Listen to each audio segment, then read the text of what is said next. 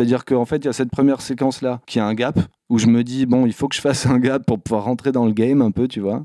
Et à partir de là, je me dis, en fait, c'est bon, j'ai eu ma première parue, et maintenant, je fais ce que je veux. Aujourd'hui dans Big Spin, on est avec un Bordelais, de Bruges plus précisément, petite ville située dans la banlieue girondine. On le découvre au début des années 2000 en survêtement avec un bonnet péruvien et un panel de tricks techniques. Marqué par les FTC, il l'emmène ensuite vers New York et Philadelphie. Et ce sont les Eastern Exposures de Dan Wolf qui vont l'inspirer.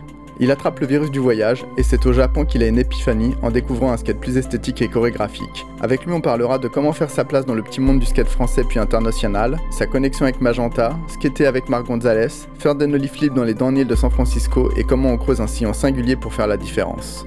On est avec un gars gavé sympa qui n'a gardé aucun de ses pro-modèles, qui vient d'avoir un truc film à son nom et qui est l'ambassadeur à roulette de sa ville. On est avec Léo, on est avec Léo Valls. Big Spin Podcast.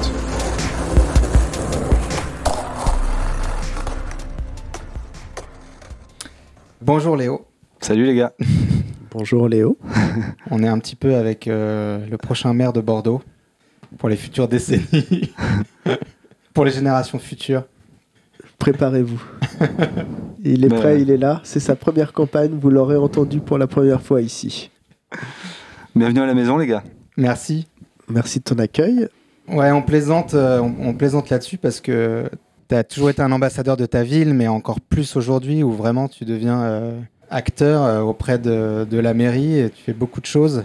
Je sais qu'il y, a un- il y a un projet de, avec la saison culturelle, euh, Ouais. avec Nicolas Malinowski. Il y a aussi ce que tu fais, ce que tu as fait à travers la médiation, et puis le- ce concept de skate urbanisme. Peut-être Mhm. tu peux nous, nous raconter un petit peu tout ça? Euh, je pense que c'est une réflexion qui vient du fait que bah, le skate est de plus en plus populaire. Euh, Il y a beaucoup de skateurs et, euh, et je me suis rendu, rendu compte que les villes, les municipalités étaient obligées de se positionner politiquement de plus en plus par rapport au, au skate, euh, que ce soit en positif ou en négatif, que ce soit en l'intégrant ou en essayant de l'interdire. Mm. On a pu voir des villes comme Malmö ou de Copenhague en Scandinavie qui intègrent le skate depuis une dizaine d'années avec succès. Euh, c'est mieux pour tout le monde, c'est mieux pour la ville, c'est bénéfique euh, pour euh, la communauté skate. Ça crée des nouveaux spots, ça permet une meilleure intégration, une meilleure compréhension, ça permet plus d'événements, plus de projets autour du skate et c'est aussi un moyen pour la ville de rayonner. Et on a des villes à côté comme je pense à Madrid qui essayent de bannir le skate en mettant des amendes aux, skateurs pour le simple fait de se déplacer sur, sur des trottoirs.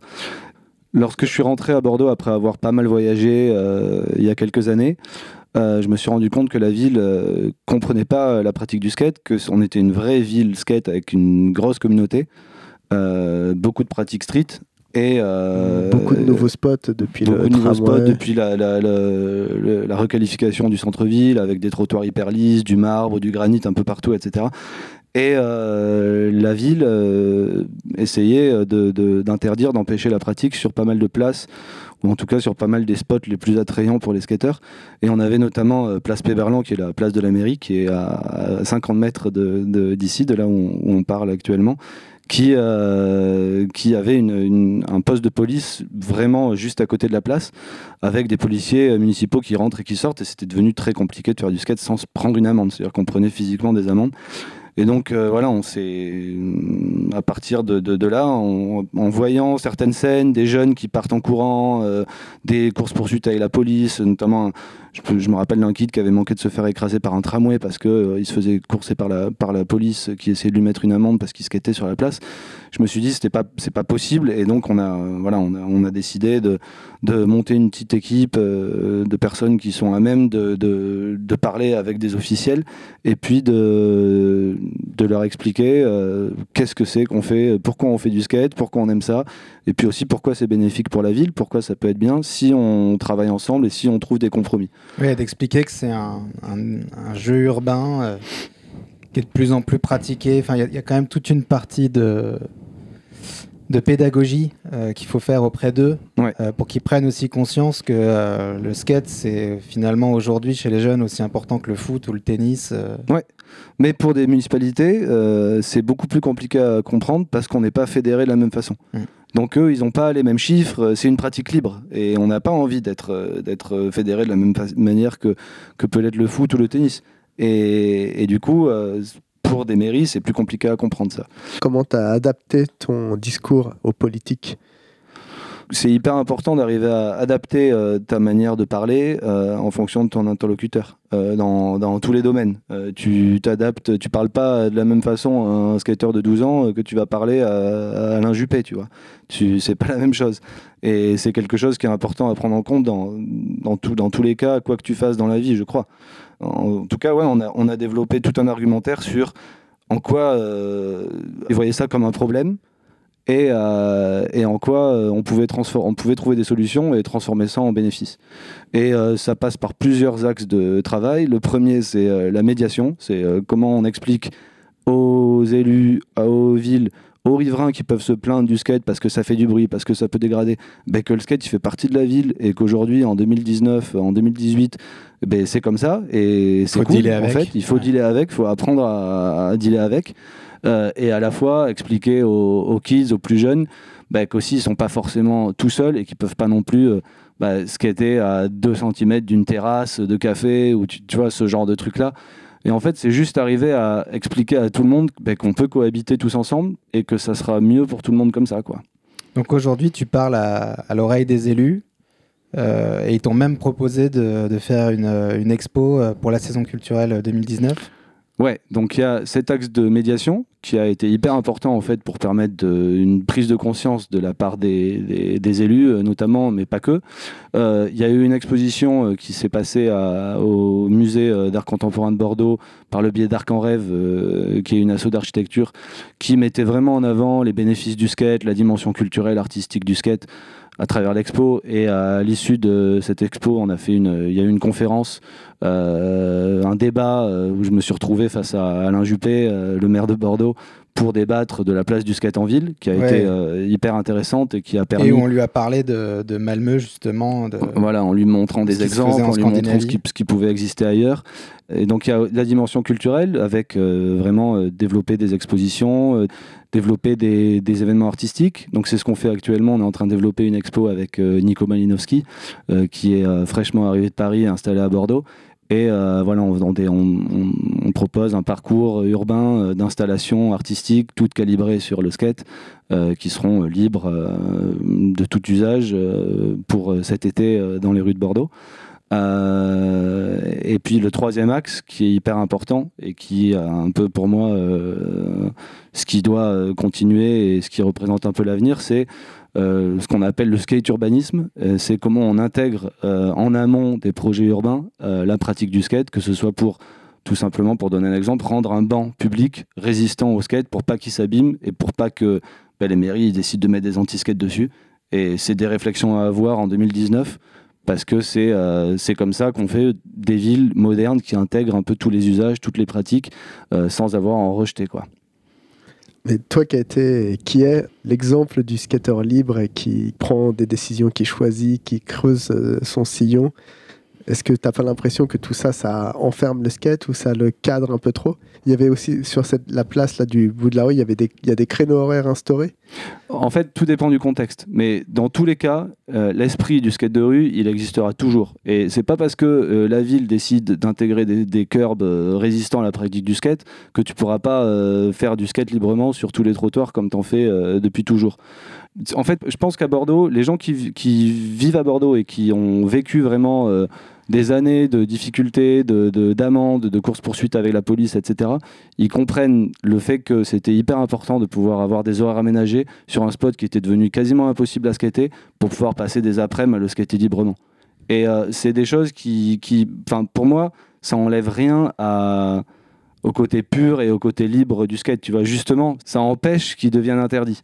Pour t'expliquer ce qui s'est passé à Bordeaux, on a mis des horaires aménagés en effet sur deux place du centre-ville qui était vraiment devenu compliqué à skater, qu'on pouvait difficilement skater.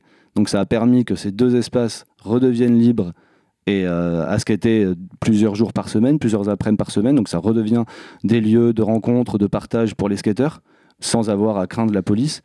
Et le fait d'avoir dialogué avec la mairie, ça a aussi fait qu'ils ont été beaucoup plus ouverts sur le fait qu'on skate un peu partout ailleurs. Et du coup, depuis deux ans qu'on a mis en place cette médiation, bah, on est passé de 700, 800 amendes par an à zéro amende.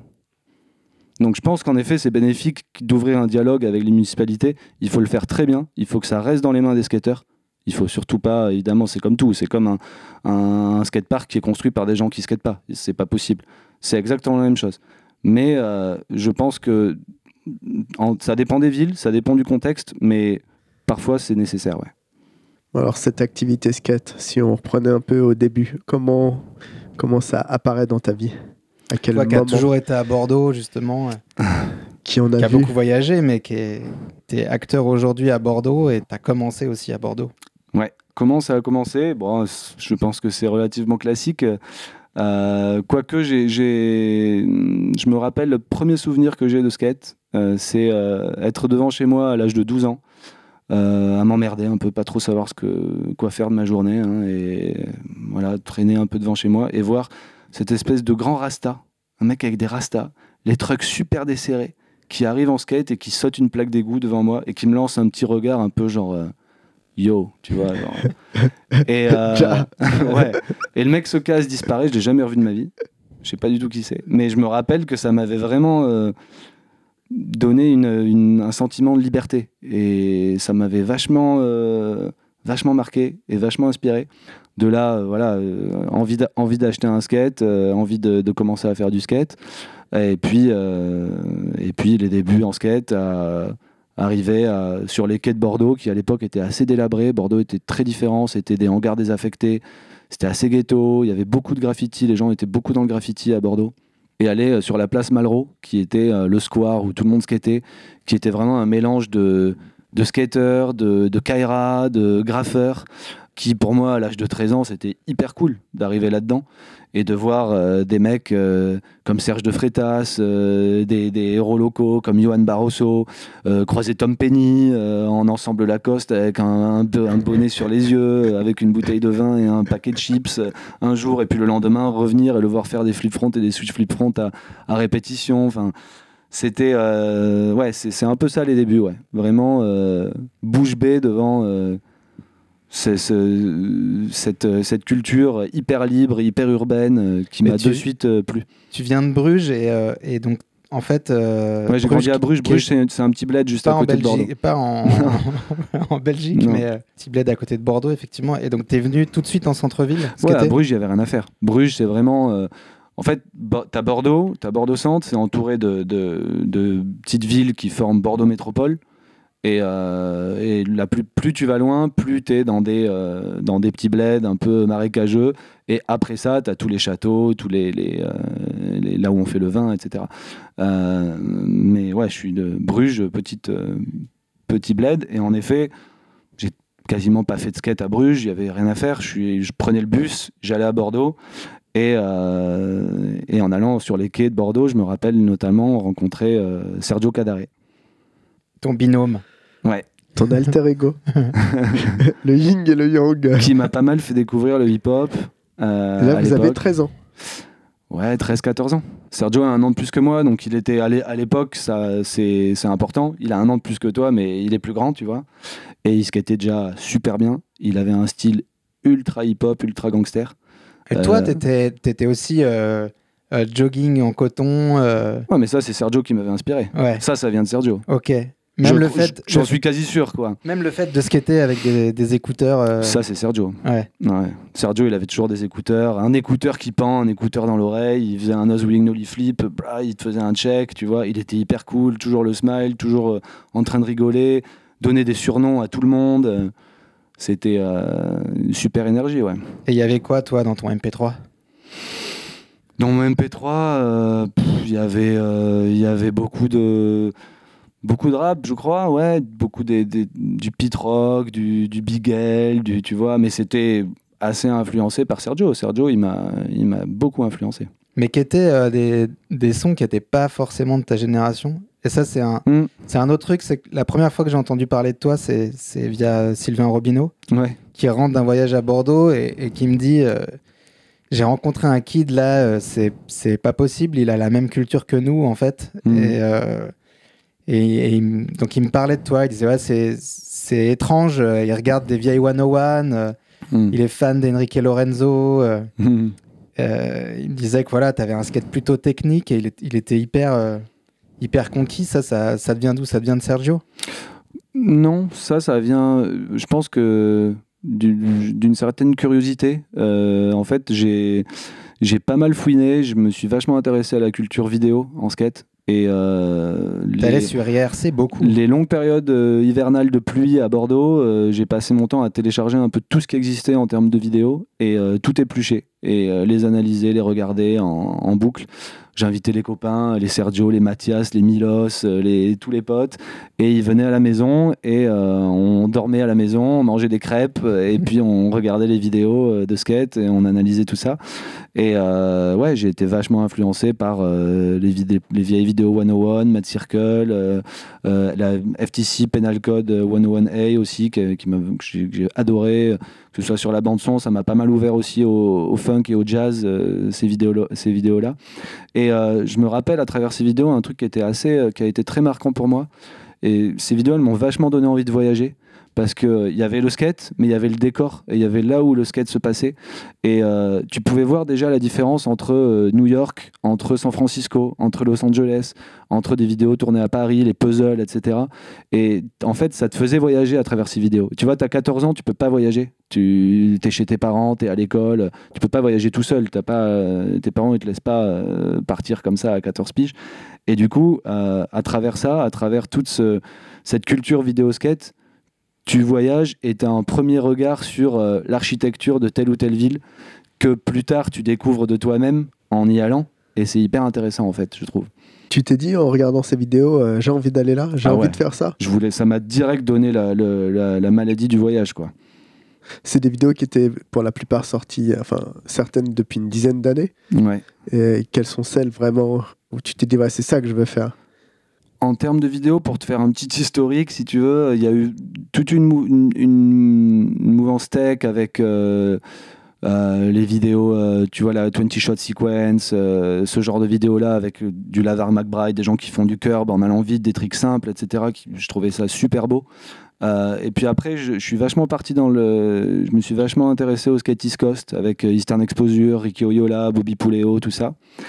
Et puis euh, un peu plus tard, euh, il y a eu la découverte de, de- Mais ça, c'est ce qui est intéressant, c'est que ça s'est passé en live, en y allant, mais il y a eu la découverte du, du skate japonais. Je me suis retrouvé à l'avant-première euh, de la Overground Broadcasting, qui était la vidéo euh, faite par Takehiro Morita, qui est un des, des pionniers du, du- style de skate japonais et de la vidéo de skate japonaise. Euh, un peu par hasard, on s'est retrouvé dans un cinéma avec Yohan Taillandier, Antoine Rivière et Masaki Ui, euh, à Nakano, à Tokyo.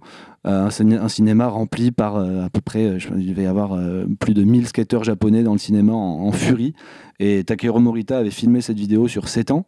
Euh, c'est la vidéo qui, introduit la première part de Gumiyagi et une part de Queen Cardona à l'intérieur. Et euh, c'est vraiment une vidéo hyper créative où euh, il y a plusieurs styles de skate. Il y a vraiment une histoire derrière la vidéo. C'est filmé sur 7 ans, c'est des voyages.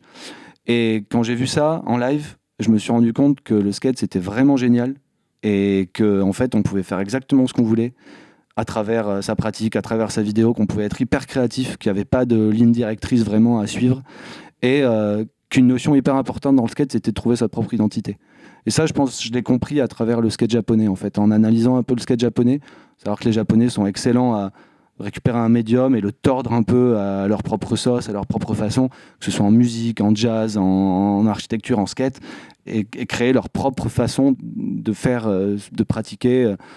Euh, et, et- ah, et en skate, ils le font. C'est clairement, ils ont, ils- si tu regardes le skate japonais, c'est vachement euh, calibré sur la culture japonaise, un peu euh, ninja, parfois presque un peu animé, tu vois, dans les, dans les mouvements Arts Et, martiaux, les arts arts martiaux. euh, manga, et euh, aussi sur la culture japonaise, la, manière dont les villes japonaises vivent. Euh, beaucoup, beaucoup de monde la journée dans les rues, et assez désert la nuit, et la ville devient un terrain de jeu la nuit. Ouais. Parce qu'avant ça, tu étais un skateur plutôt classique. Je euh, la première séquence de Sugar, switch flip, euh, 50 back sur un banc, reverse front sur un banc. Non, la première séquence, de la... c'était un Vogel dans Sugar à 18 ans. C'est le switch flip, C'est switch flip Ouais. sur 4 blocs Ouais. à Bordeaux, à Mériadec, avec un jog, un bonnet péruvien, des high pass euh, Kenny Reed. Euh, Non, mais je crois que la séquence, elle était avant. Non, ça c'était la toute première séquence.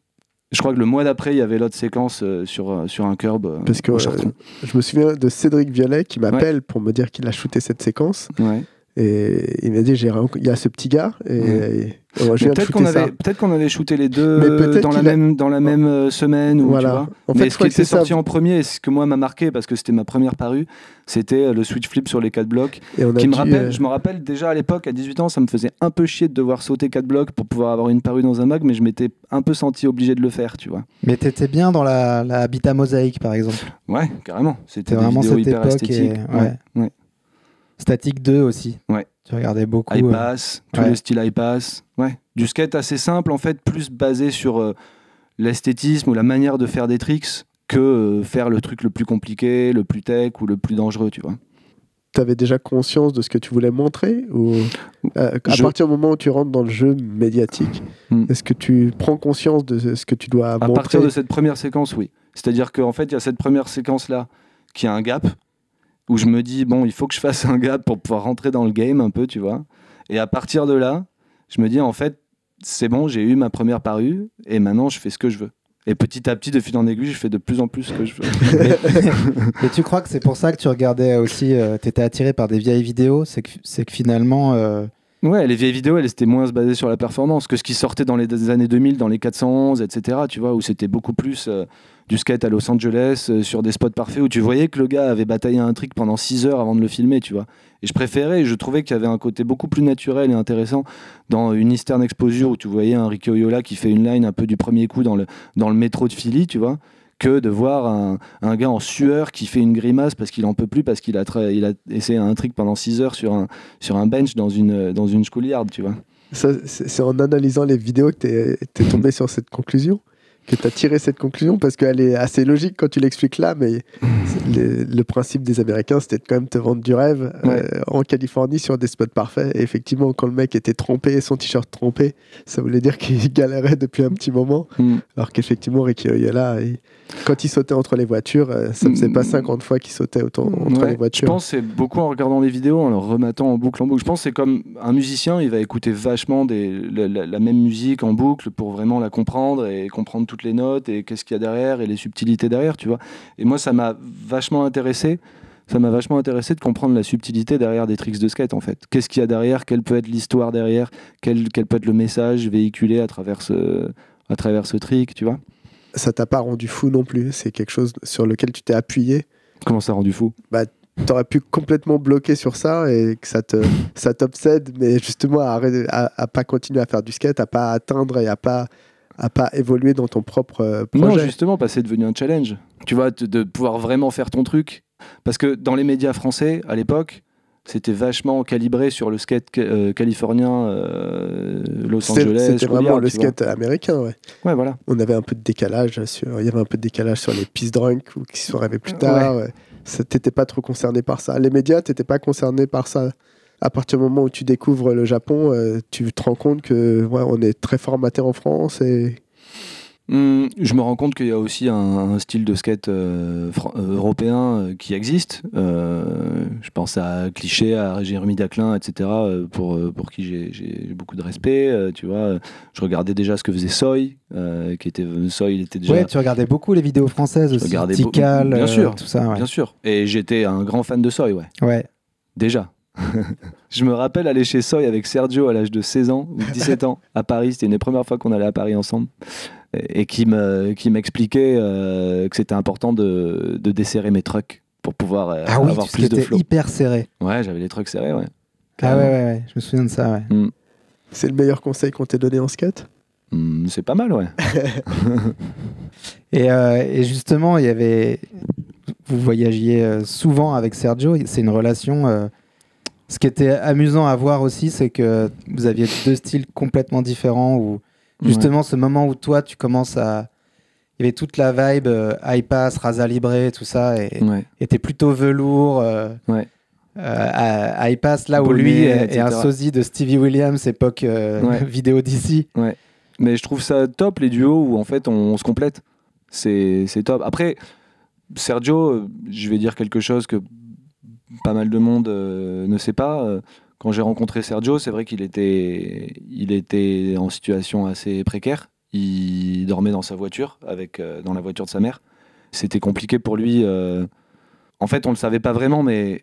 Et il venait sur le spot de skate et il avait toujours la même énergie. Il skatait à fond quand même. Tu Ah, c'était un soleil. Ouais, Ça l'est encore, hein, il a, il a une, une- une Et, énergie euh, solaire. ouais. Et du coup, avec mes parents, vu que nous, on, est- on avait plus la chance de pouvoir partir en, en voyage, en vacances l'été, on emmenait Sergio avec nous. On l'a emmené sur euh, plusieurs étés d'affilée euh, lors de trips. Et on se retrouvait à Barcelone, à, à- dans différentes destinations ensemble, où on a partagé des moments de skate euh, super cool. Et puis Sergio, il avait vraiment ce, ce rêve américain en tête qu'il a jamais lâché en fait. Il était à fond de, de hip-hop, West Coast, de 50 Cent, etc. Des trucs sur lesquels moi j'ai jamais trop accroché vraiment, tu vois. Et puis un jour, il s'est cassé aux États-Unis et on- il a disparu pendant six ans. Il est parti avec un jeune Bordelais euh, extrêmement euh, doué en tatouage qui a fait carrière aux États-Unis. Et euh, il s'est mis à faire la com, à filmer euh, ce que produisait ce jeune tatoueur Qui s'appelle comment? Qui s'appelle Lil B, qui est aussi un skater. Et en fait, Sergio, pendant six ans, il, est, il a été illégal aux États-Unis. Il n'avait pas de papier. Il est resté, en fait, il est parti pour un voyage de trois mois.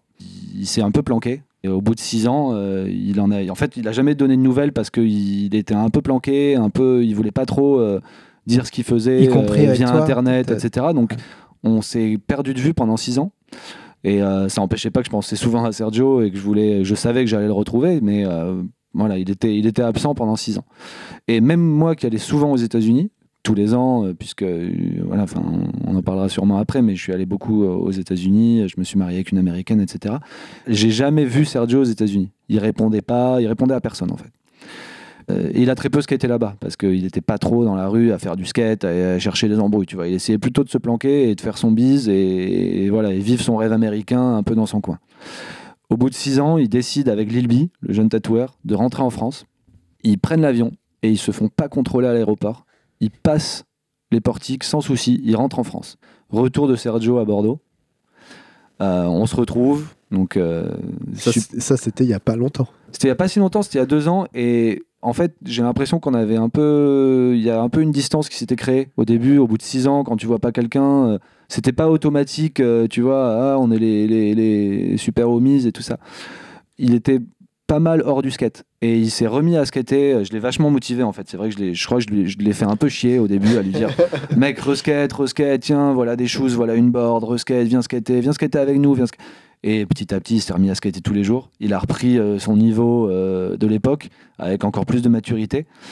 Et euh, ça a donné. euh, bah, Vous avez fait une part là récemment. euh, Ouais, on a fait une petite part de skate euh, qui était un peu un hommage à notre jeunesse où on fait beaucoup de curb. euh, on skate beaucoup de ledge euh, à Bordeaux. On a la chance d'avoir beaucoup de ledge en granit à Bordeaux. euh, c'est assez cool.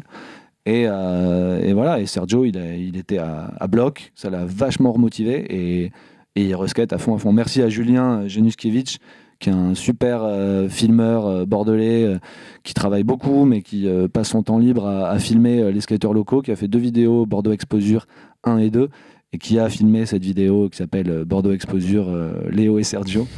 Voilà, je le remercie parce que c'est vraiment quelqu'un de motivé qui est important pour la, pour la scène skate bordelaise. Et voilà, Sergio est de retour et je suis super content. c'est- Est-ce qu'il y a un trick de Sergio qui t'a marqué Euh, ouais, en fait, il fait dans, une, dans la toute première vidéo d'Yohan Taillandier, il fait un nose wheeling nollie flip et dès qu'il replaque, il met ses mains comme s'il tenait un espèce de gros revolver et il tire dans la caméra. Et il a, il a des espèces de petites dreads, un bandana, enfin, il y a un, un fut énorme. Et cette image, voilà, tu la vois et tu t'en rappelles toute ta vie, quoi. Tu as évoqué tes parents. euh, quel Ouais. rôle euh, ils ont dans, ta- dans tout ce parcours? Comment ils ont pris la chose skateboard, cette, cette obsession Ça a été un peu compliqué. Mon père a été très compréhensif quand même parce que mon père est sociologue, il est psychosociologue. Et il a créé une association il y a 30 ans avec son meilleur ami pour aider les gens en difficulté à s'insérer euh, dans la société en trouvant de l'emploi. en- Voilà, il, a, il, a, il a créé un... Il est là-dedans. Du coup, la dimension sociale, euh, la, la recherche de liberté à travers le skate, ça, il l'a très vite compris et il a trouvé ça intéressant. Et puis, c'est quelqu'un qui soutient vraiment les gens en fonction de leur passion et en fonction de ce qui les pousse, ce qui leur donne envie de faire quelque chose. Après, ma mère, qui est psychologue, euh, je pense pour une psychologue, pour un psychologue, c'est souvent compliqué d'être en phase avec ses enfants, en fait.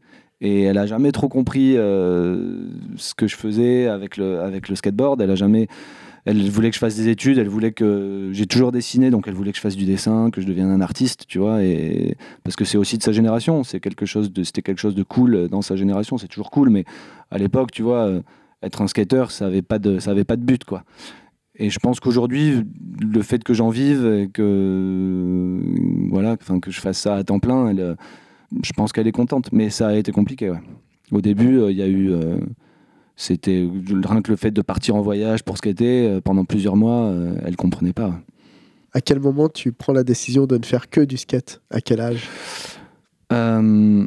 Parce que ça, c'est vraiment un passage, euh, ouais. euh, que ce soit familialement ou même dans ton nouveau quotidien.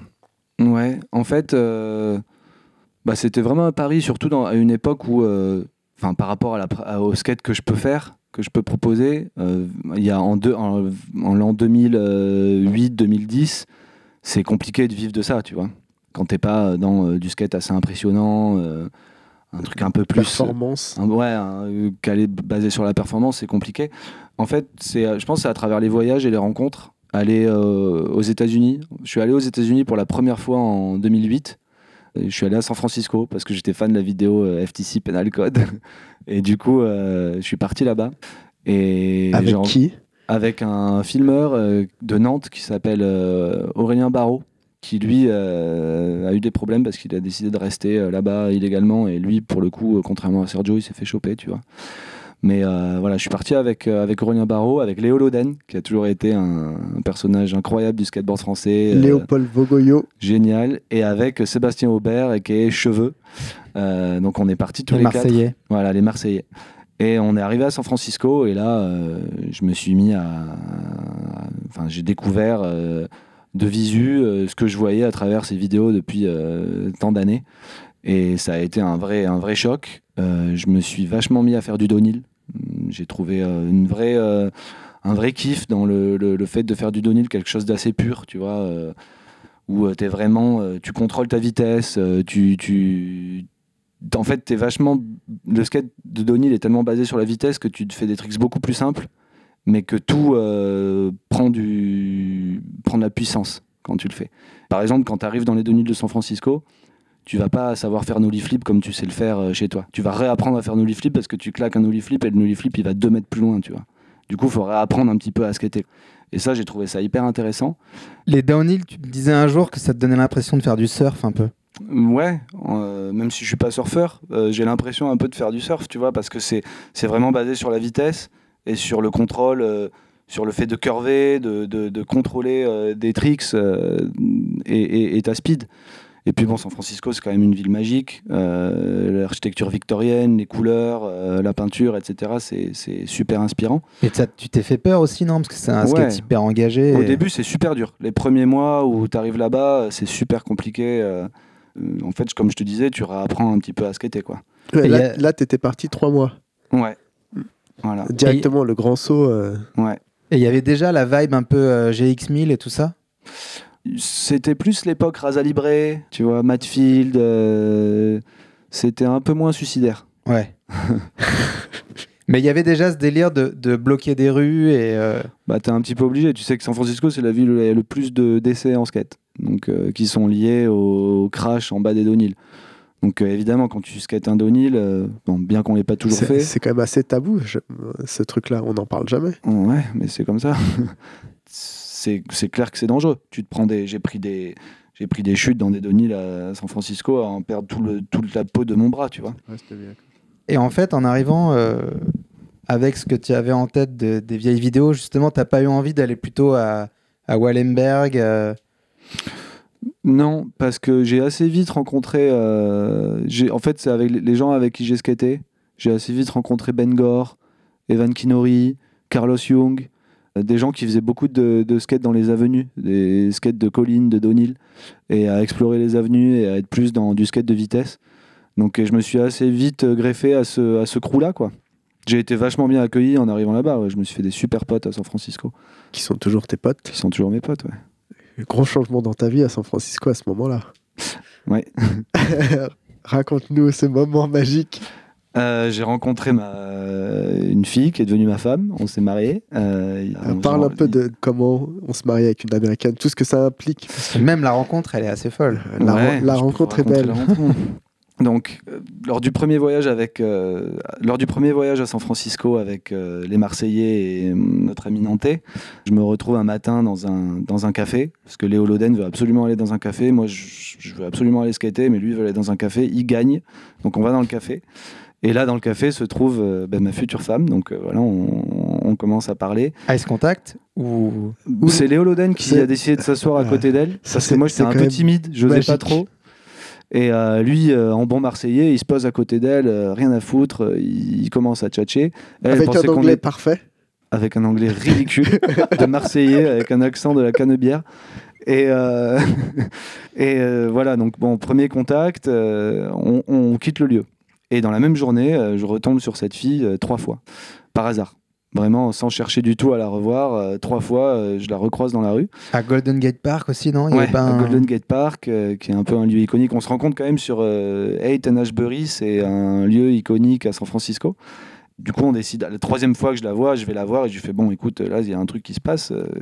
Est-ce que tu veux passer la journée avec nous? Et du coup, elle passe la journée avec nous. On passe une semaine ensemble et je rentre en France en décidant de de plus la euh, voilà de pas garder contact parce que je me dis Bordeaux San Francisco c'est un peu loin ça va être compliqué et puis euh, et puis au bout de deux semaines elle m'envoie un mail avec un billet d'avion et donc elle débarque à Bordeaux et de là s'ensuit trois ans de de, de distance euh, D'aller-retour. d'aller-retour euh, où je peux à chaque fois rester trois mois maximum à San Francisco euh, dû au visa elle, pareil pour la France, elle essaye de finir ses études. Mais pour moi, au final, c'est une super expérience parce que ça me permet de retourner aux États-Unis et de faire beaucoup de skate aux États-Unis, de faire plus de connexions avec les Américains. Au bout de, trois ans, euh, ça devient un peu compliqué pour moi d'aller là-bas euh, fréquemment. À la douane, ils commencent à me dire que c'est chaud, que je viens trop souvent.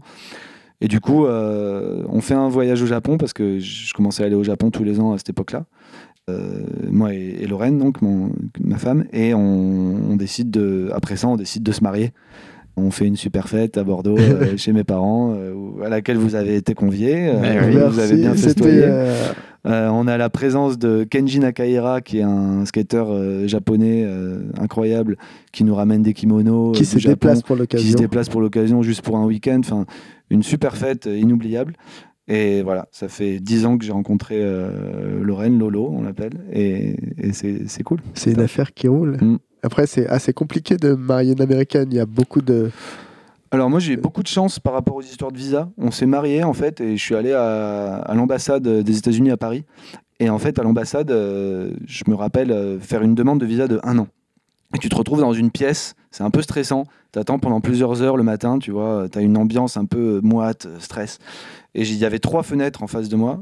Tu avais le Robocop absolu. Tu avais une mamie asiatique un peu espiègle et puis un jeune de la trentaine euh, à la troisième fenêtre, ABC.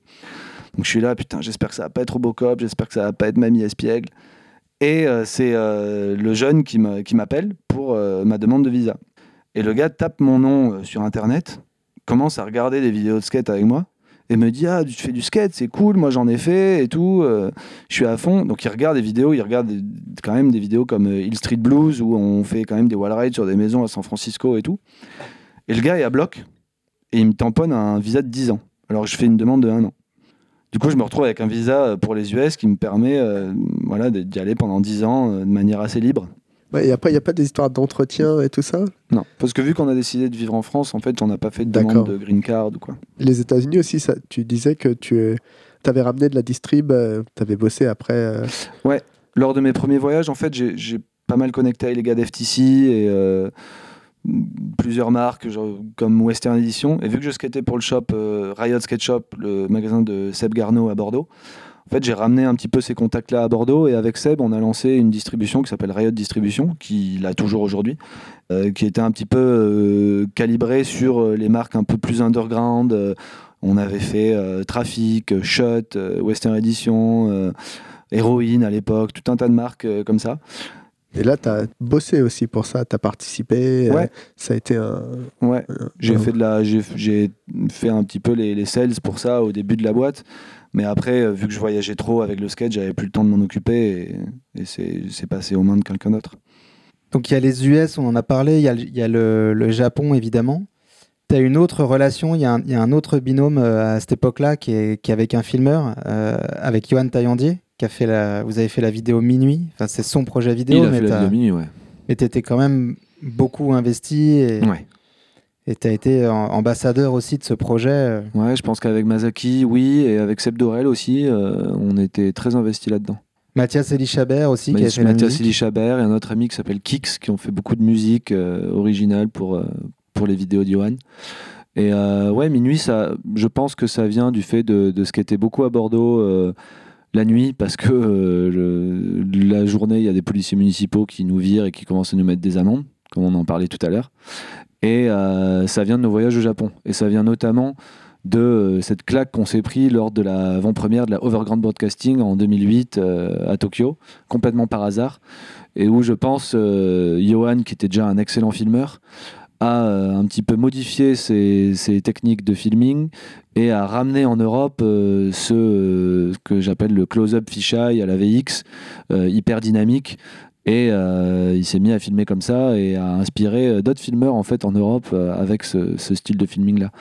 Donc ouais, ça a été un- une super aventure de bosser sur ces, sur ces vidéos.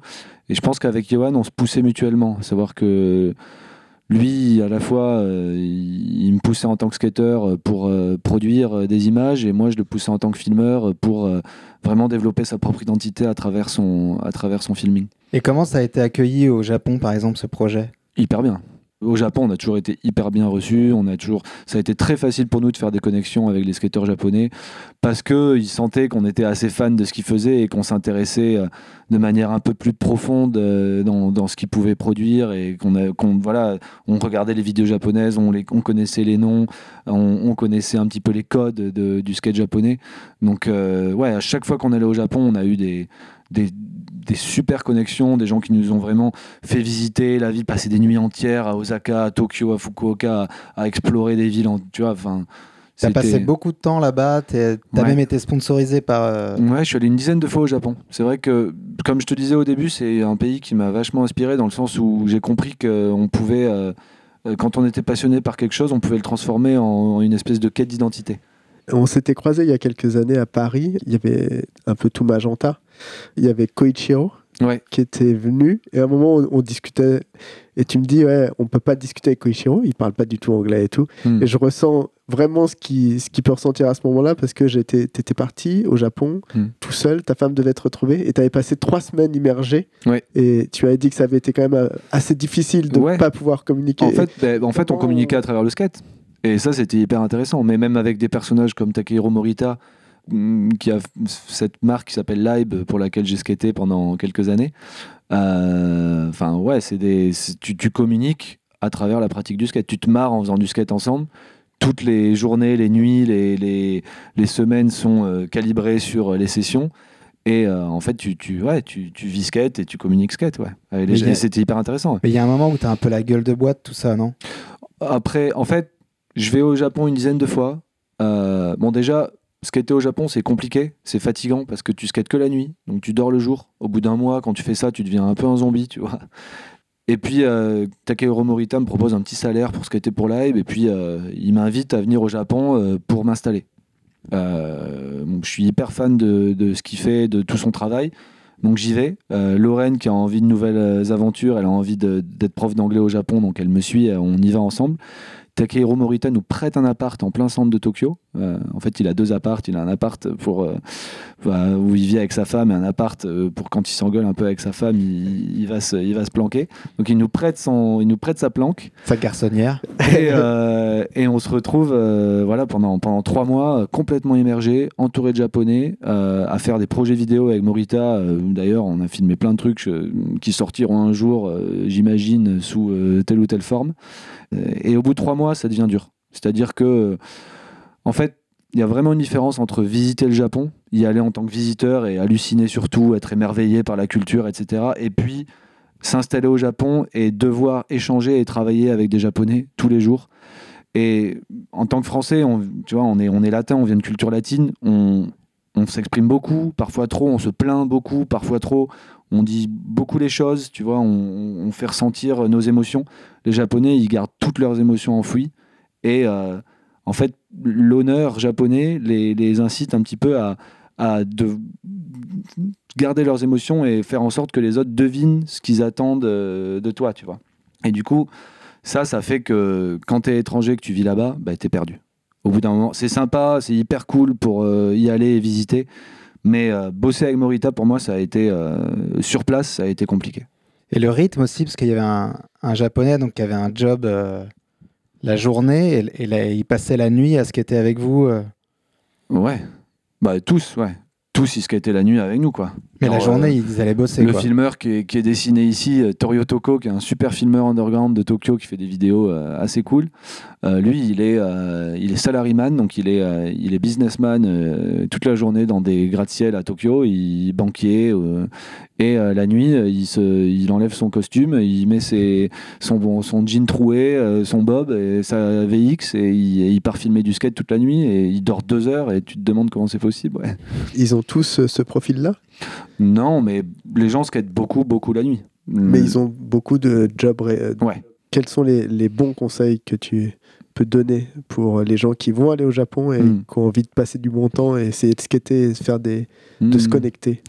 Bah, déjà de s'intéresser un peu à la culture skate japonaise. Il y a plein de trucs, c'est pas forcément hyper accessible, euh, mais il faut un petit peu creuser. D'apprendre quelques mots de japonais, c'est toujours cool. De pas avoir peur d'aller voir directement des crews de skateurs. Parce que les gens sont hyper accueillants et ils sont super contents quand tu vas les voir. Quand tu débarques à Osaka, que tu vas taper chez Tide Booth, chez Shinpei Ueno et, et les gars de Tide Booth, ils sont adorables. Ils sont hyper contents de te recevoir et de te montrer leur ville. Et, et voilà, ça, crée des, ça, ça fait des super échanges, ça crée des connexions et, et c'est super. En même temps que minuit, il y a, il y a Magenta aussi qui se monte, Euh, un petit peu après, ouais. un petit peu après. On- Quoique, non, peut-être autour du Pendant. même. Ouais. ouais, Tu as eu différents po- sponsors jusque-là. ouais. Là, tu fais vraiment partie du début et c'est un- Ouais. c'est un, nouveau projet dans lequel tu t'investis. Je skatais déjà pour des marques euh, françaises. Euh, je me rappelle d'un coup de fil de Soy un jour qui m'appelle pour me dire qu'il est en train de bosser sur un projet avec Vivien et avec euh, Jean, euh, donc les frères File, et, et qu'ils aimeraient bien m'intégrer à, à ce truc-là. Et euh, direct, euh, ayant beaucoup de respect pour Soy, et euh, Vivien, il était déjà venu me voir à Bordeaux, j'avais déjà rencontré Jean, on s'était vachement bien marré, j'avais direct capté que Vivien, c'était quelqu'un de, qui, qui savait où il voulait aller. Et voilà, mais- ayant dû, tout ça a fait que j'ai direct à Soy, je lui ai dit, mais bien sûr, ouais, dites-moi, et, et je suis chaud de partir là-dedans avec vous. Et, et voilà, et ça s'est fait. Et j'ai, j'ai- en gros, j'ai été le premier pro euh, hors Vivien et Soy à, à, à skater pour la marque. ouais. Et ça fait 9 ans maintenant. Ouais. Il y aura 10 Ça fait, ça fait 9 ans que Magenta existe et il s'est passé plein de trucs depuis. ouais. Donc, les grands moments de Magenta. je sais pas comment on peut récapituler ça, c'est compliqué. hein. ouais, Magenta, c'est compliqué. Ouais. Il s'est passé plein de trucs. tu fais partie des, du cœur de Magenta. Ça a été quoi ton rôle? Qu'est-ce qu'on te demande en tant que professionnel de skate Et voilà, ce que toi, tu apportes, ce que Mm. tu donnes. On me demande d'être skater, on me demande de faire du skate, euh, de partir en tournée, euh, de faire, d'être moi-même, de faire mon skate quoi. Et ça, euh, direct, je suis hyper content qu'on me dise fais ton truc. Il n'y a pas de, pas de règles, on ne demande pas de skater comme ci, comme ça, on ne demande pas de faire des compètes, on ne demande pas de faire, tu vois, enfin, skater pour Magenta, ça a l'air assez libre. Et en fait, c'est une époque où j'ai vraiment une motivation un petit peu dévorante qui fait que je pars beaucoup en voyage. Euh, je suis tout le temps en, train de prendre l'avion pour aller à droite à gauche et, euh, connecter avec des gens. Ça enclenche pas mal de projets, euh, ça termine souvent en vidéo pour Magenta. Je pense à une vidéo sur, à New York, euh, Panic in Gotham, une vidéo en Australie à Perth qui s'appelait Crossing the Perth Dimension, où j'étais parti avec euh, Jimmy Lennon et, euh, Koichiro, qui était le skateur japonais de Magenta à l'époque. Les vidéos à San Francisco, les deux Hill Street Blues, ou encore la vidéo All Whoops New Groove avec, avec Ben Gore, qui a été filmée par Zach Chamberlain. Et à chaque fois, à travers ces voyages, c'est vrai que je me lie d'amitié avec différents filmeurs, souvent des filmeurs qui filment à la VX, qui sont un petit peu dans cet univers euh, de entre guillemets skate underground euh, avec euh, caméra VX1000 et fisheye Century et qui, qui sont un peu dans ces codes-là de, de, skate dynamique, un peu créatif, urbain, euh, où on a le droit de filmer un Slappy 5 sur un trottoir dans une ligne euh, et que tu peux le rendre, euh, tu peux le rendre dynamique en le filmant de telle ou telle manière, tu vois. Donc ouais, il y a eu plein de projets avec Magenta. La toute première vidéo, c'était Microcosme, pour laquelle j'avais compilé des images filmées surtout par Johan. Et puis après, plein de projets vidéo. Peut-être trop, peut-être j'en ai, j'étais tellement motivé que euh, il y a eu trop de projets euh, qui, qui sont sortis. euh, je sais pas, peut-être pas, peut-être que c'était bien d'en faire plein. Et ça t'a. T'en faisais tellement que ça t'a donné envie de faire du montage? Ouais, et je me suis rendu compte que c'était. En fait, j'étais un peu frustré par le fait de, de partir, de vraiment pousser des projets euh, vidéo et d'avoir quelqu'un qui les monte à ta place et, et que t'es pas forcément satisfait du résultat. Tu t'investis dans le montage et dans ces projets vidéo. Tu montres ce que tu, ce que tu as envie en skate pour montrer en vidéo ce que tu as envie. Euh, en filmant, je commence à de plus en plus avoir euh, une vision de ce que, ce que je veux en tant que produit final. Je me rends compte de la- de l'importance d'être capable de, de faire du montage en termes du pouvoir des images euh, et du message que tu peux transmettre. Et euh, la première vidéo que j'ai montée pour Magenta, c'était la Crossing the First Dimension, où on avait intégré des dessins de sol à l'intérieur, des petites euh, phrases subliminales, des photos, plein de photos argentiques qui étaient calées, des, peintures aborigènes pour rappeler le- le- l'Australie. Ouais, et ça, ça, m'a vachement intéressé. J'ai pas mal demandé de conseils à Yohan Tayandier là-dessus d'ailleurs. Et est-ce que ça, ça modifie aussi ta façon de filmer les tricks, toi? Ouais, en fait, tu, tu, au bout d'un moment, quand tu es habitué à filmer notamment la VX, tu as une certaine manière de faire les tricks qui, qui sont en, en osmose avec la caméra. Donc tu sais que la caméra, elle va être placée euh, ici ou ici, le fichier est assez près, ça va rendre dynamique et tu peux un petit peu adapter euh, ton trick ou ton skate en fonction de ça. La vitesse est très importante notamment. Pour moi, j'ai toujours pensé que ça rendait euh, plus puissant de filmer une line avec des tricks simples en allant vite que de filmer une line avec des tricks compliqués en allant lentement. Tu faisais même gaffe au sol. Tu me disais que les. Bah évidemment, Les quand as du sur sol les ouais. des couleurs, etc., ça rend de suite beaucoup plus dynamique et plus rapide aussi, ouais. Bien sûr, le spot est hyper important dans le skate. J'ai toujours pensé que euh, le tricks faisait évidemment partie du skate. La manière de faire le tricks, c'est encore plus important. Euh, et puis euh, le spot, l'esthétisme du, lieu, l'architecture.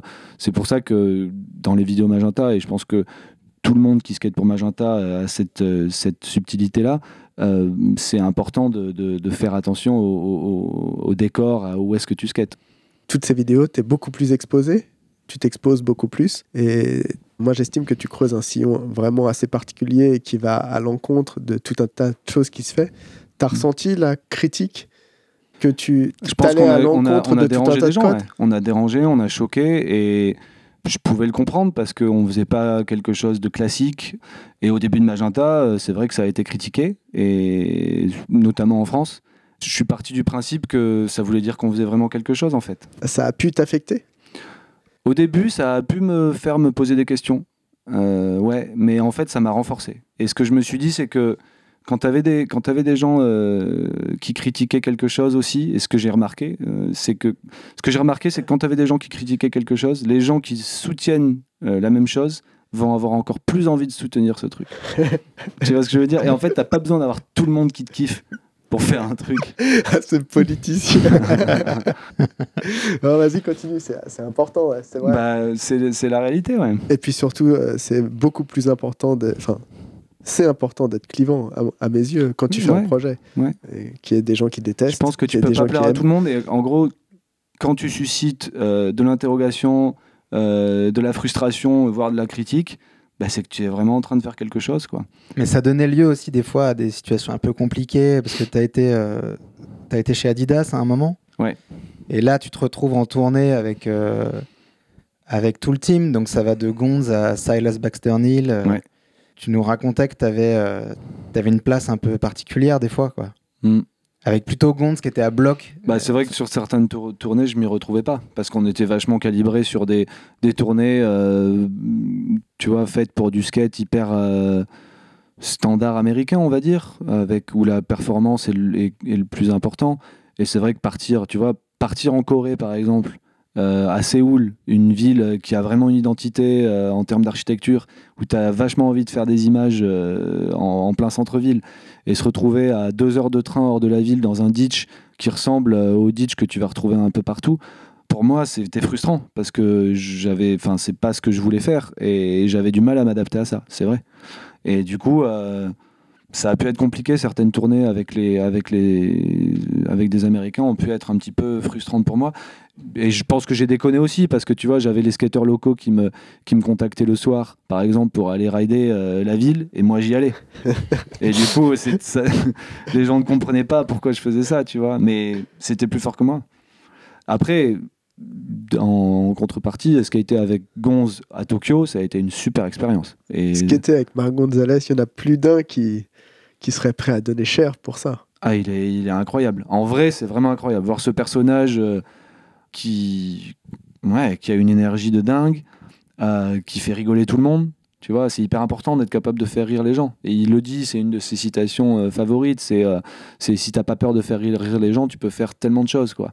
Et ça, je l'ai compris avec lui. Je me suis rendu compte que, tu vois, un, un Gonze, au même titre qu'un Dorel, euh, ils ont ce pouvoir-là. Et dans le skate, c'est hyper important. Le skate, ça doit rester ludique, ça doit rester un jeu, ça doit rester drôle, tu vois. Et eux, ils ont cette essence-là dans leur skate. C'est pour ça aussi que tu fais le Sepdo Show C'est pour ça aussi que je fais le Sebdo Show, ouais, parce que je fais le Sebdo Show parce que Seb, c'est un, déjà quelqu'un qui m'a beaucoup inspiré étant jeune. C'est une vraie légende du skate bordelais. C'est un des premiers, je crois que c'est le premier skateur français à, à être pro pour Poel Peralta en 1991, tu vois. Ou à, être- à rider pour Poel Peralta en 91, ouais, voilà. Mais je pense qu'il devait être payé, donc euh, un petit peu. Il a une lettre de Tony Hawk dans sa chambre euh, qui, euh, qui lui propose de skater pour Poel Peralta. À l'époque, c'était pas des emails. et, euh, et ouais, Seb, c'est quelqu'un qui, adore faire rire, en fait. Et il a ce pouvoir-là de faire rire les gens à travers son skate. Il aime faire rire. C'est génial de pouvoir faire ça. Et le voyant un petit peu plus âgé, je me suis dit que c'était un- un- intéressant de, de le pousser dans cette direction-là, de continuer à mettre des costumes, à créer des personnages et à les imiter, euh, trouver les bons gestes euh, sur sa board euh, pour que ça représente ces personnages-là. Et ouais, ça vient de là. ouais. Comment se passe un Sebdo Show de 59 secondes? Bah, quel, est, quel est le travail C'est le format de vidéo Instagram, donc c'est assez, c'est assez simple. En, en gros, euh, on décide d'un thème avec Seb, un truc qui nous fait rire. Alors souvent, c'est un thème. euh, c'est le mieux d'ailleurs quand c'est un thème de société. Tu vois, l'intelligence artificielle. On voit des bouquins sur l'intelligence artificielle dans tous les sens, donc on va acheter un costume de robot en plastoc euh, brillant. Et puis, euh, il passe à la maison, on check un peu des vidéos, il teste des moves. Et puis après, c'est total impro. C'est, je, sors le, téléphone, Seb, il part dans la rue, il interagit avec les gens. euh, t'as des gens qui ont peur, t'as des gens qui adorent, t'as des gens qui rient, t'as des gens qui font des selfies avec lui. Et à la fin de la journée, on rentre, on regarde les images qu'on a. Je mets une musique qui colle et je balance ça et ça fait rire plein de monde, donc c'est super cool quoi. Vous en êtes à combien d'épisodes là? Je sais même pas. Je sais même pas comment on a fait plus d'une, peut-être 30, peut-être 25. Et si tu dois en retenir un, Matrix. Matrix, c'est celui qui m'a fait le plus marrer parce qu'il était vraiment bon dans les moves. Et en plus, il était assez inespéré parce qu'en fait, pour le Matrix, il nous fallait une cape en cuir. Et le problème, c'est qu'une cape en cuir, en regardant sur Internet, bon, au début, on, se dit, bon, on fait Matrix, nickel. Regarde sur Internet, achète la cape en cuir, ça va coûter 40 balles, tu vois. Et puis on regarde sur Internet, on voit que la cape en cuir, elle vaut 800 balles.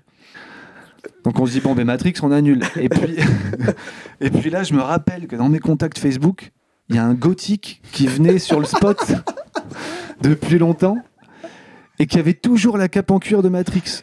Donc je lui envoie un message et le mec est méga chaud de nous prêter la cape en cuir direct. Donc je débarque chez le gothique. Il me prête la cape en cuir pour une journée. On l'enfile sur Seb. Il se met la gomina, il se rase, il met des lunettes de soleil. Et là, David Mano euh, en- nous, nous suit en vélo avec son appareil photo. Et là, on- il était au, au top du top. Ouais. très bon épisode. Merci. Merci beaucoup.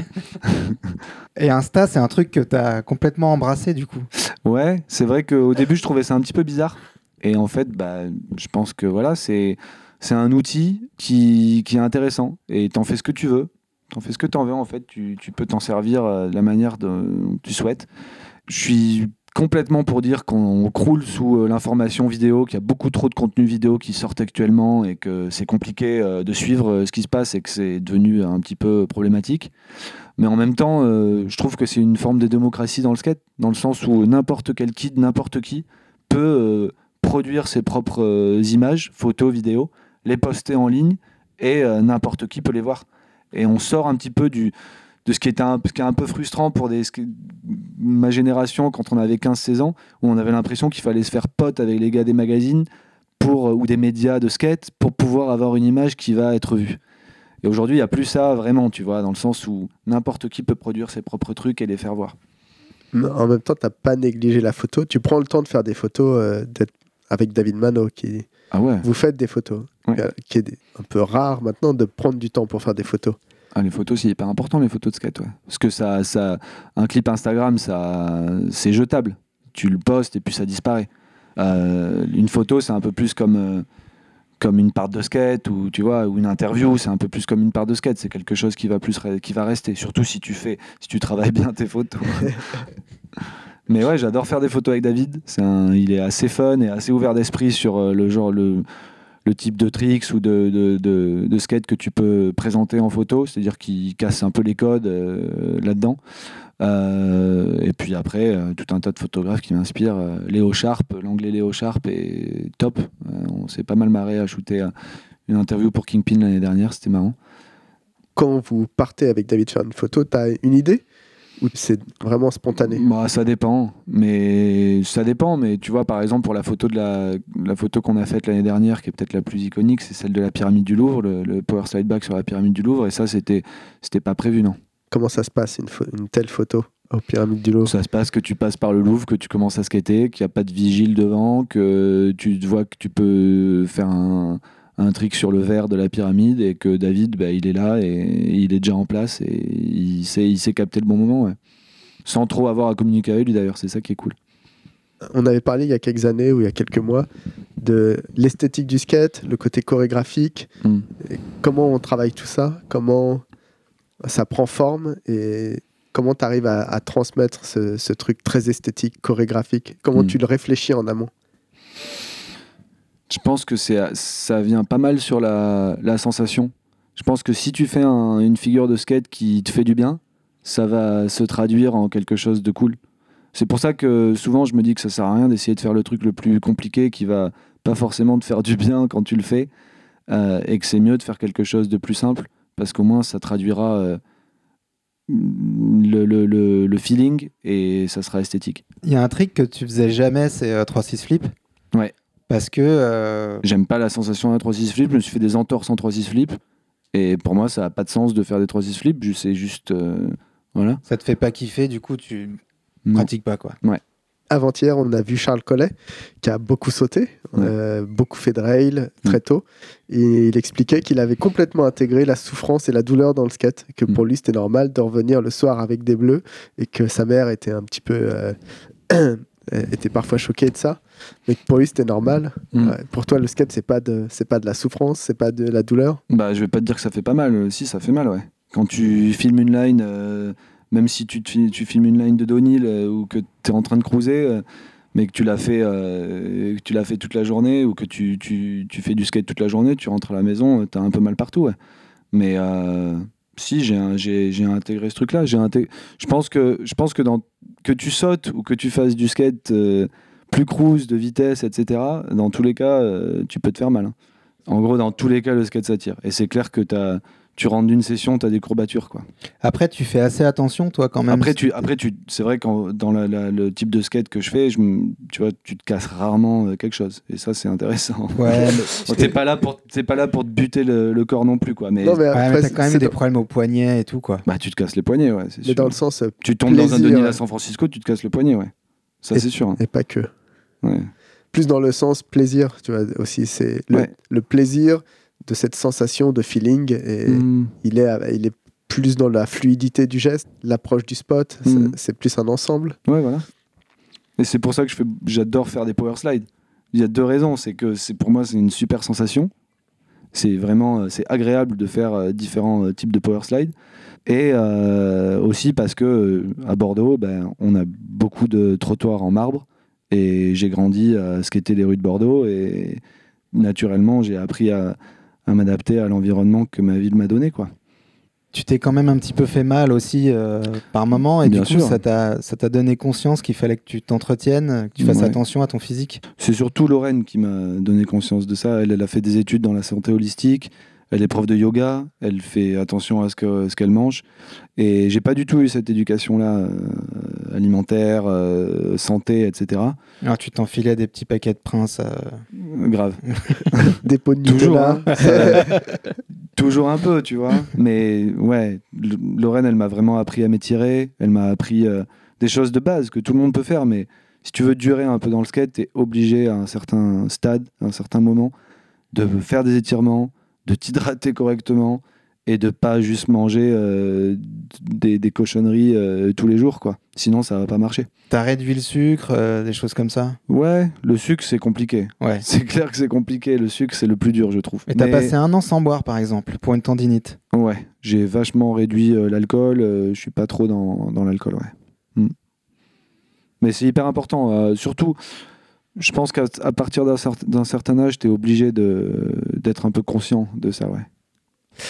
Eh ben, merci Léo pour ce tour. Euh, Est-ce qu'on n'aurait pas des, des questions d'Alban supplémentaires? Euh, étant donné ta relation avec le Japon, est-ce que tu as une vidéo japonaise euh, que tu recommandes et qu'il faut absolument regarder? Ouais, il faut voir Overground Broadcasting dans son intégralité, parce que c'est un petit chef-d'œuvre euh, et que c'est un vrai travail euh, de longue haleine. euh, je pense qu'il faut absolument voir ce, ce film en entier. Les vidéos d'Osaka, Lens 1 et 2 sont euh, assez cool aussi. Et On a dit une. Une seule, t'as dit? Ouais. Bah, Overground Broadcasting, ouais. Elle dure une heure et demie, non? Ouais, elle est longue, ouais. Non, C'est un vrai, un vrai film. C'est- C'est un vrai film. Ouais. C'est filmé sur 7 ans. Euh, donc on va passer aux, aux ultimes questions, Vas-y, les questions d'Alban. T'es prêt? Vas-y. Si tu devais ne garder qu'une seule part de skate, laquelle ce serait? Dans tout le skate? Dans tout le skate euh, de tous les internets, de toutes les VX de l'univers du monde Euh, Une seule part, attention. hein. Merde, j'ai déjà dit Overground Broadcasting. Ah, tu sèches Ça va suivre? Non, on peut, ça peut être ça aussi. hein. Moi, je. C'est soit l'un soit l'autre, non Ouais, mais c'est Parce que je vais une, pas dire Overground Broadcasting et la dernière part, tu vois. une part. Mais c'est une part de la vidéo japonaise. Bon alors une part de la vidéo japonaise et une, une- une autre part. c'est bien parce que t'es Léo Valls. Euh, Non, non, mais je veux dire qu'une part, hein. D'accord. Je veux pas en dire 40. Euh, si je devais choisir qu'une part que je peux regarder, genre sur Terre, il existe sur Internet, il n'existe plus qu'une seule part de skate qu'on peut regarder. Mhm. Toutes les autres ont été delete, elles n'existent plus. Ouais, suite Ouais. à un crash obscur. un de- crash, de- ouais. Bah ouais, la dernière, la dernière part de la vidéo Overground Broadcasting. Avec euh, tout le crew de Nakano où euh, on a des shots de billard euh, au milieu et mm, au fur et à mesure, ils ont, ils ont tous une, une tunique de différentes couleurs et ils skatent tous en se croisant et c'est une espèce de, de chorégraphie assez incroyable, hyper bien montée avec un son euh, fait sur mesure pour l'appart. Euh, pour moi, c'est un, ça, c'est un, un travail incroyable qui montre à la fois du skate urbain esthétique, à la fois de la chorégraphie, et c'est quelque chose qui, que je peux regarder n'importe quand et qui, qui me fout la motive. Ouais. T'as fait beaucoup de choses dans- en vidéo et t'es pas passé, t'as pas passé le cap d'un truc très conceptuel. Mm. Ça te branche pas? Si, éventuellement? Je pense qu'on est, on est peut-être en train de, de développer ça avec, euh, avec Nico Malinowski là, sur, euh, sur un, un projet euh, en cours. Donc, mais c'est quelque chose qui m'intéresse, ouais. Avec Magenta, il y a eu quelques expérimentations quand même? Je pense à la photo, vous avez des combinaisons.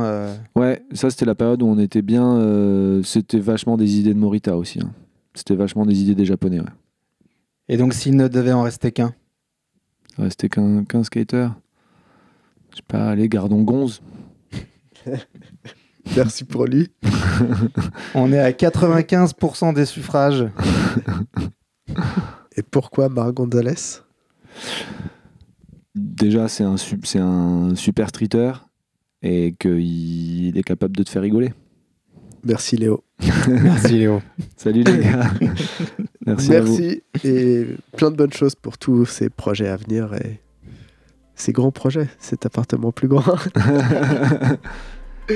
à Merci bientôt. Big Spin. Longue vie. Longue vie à vous les gars.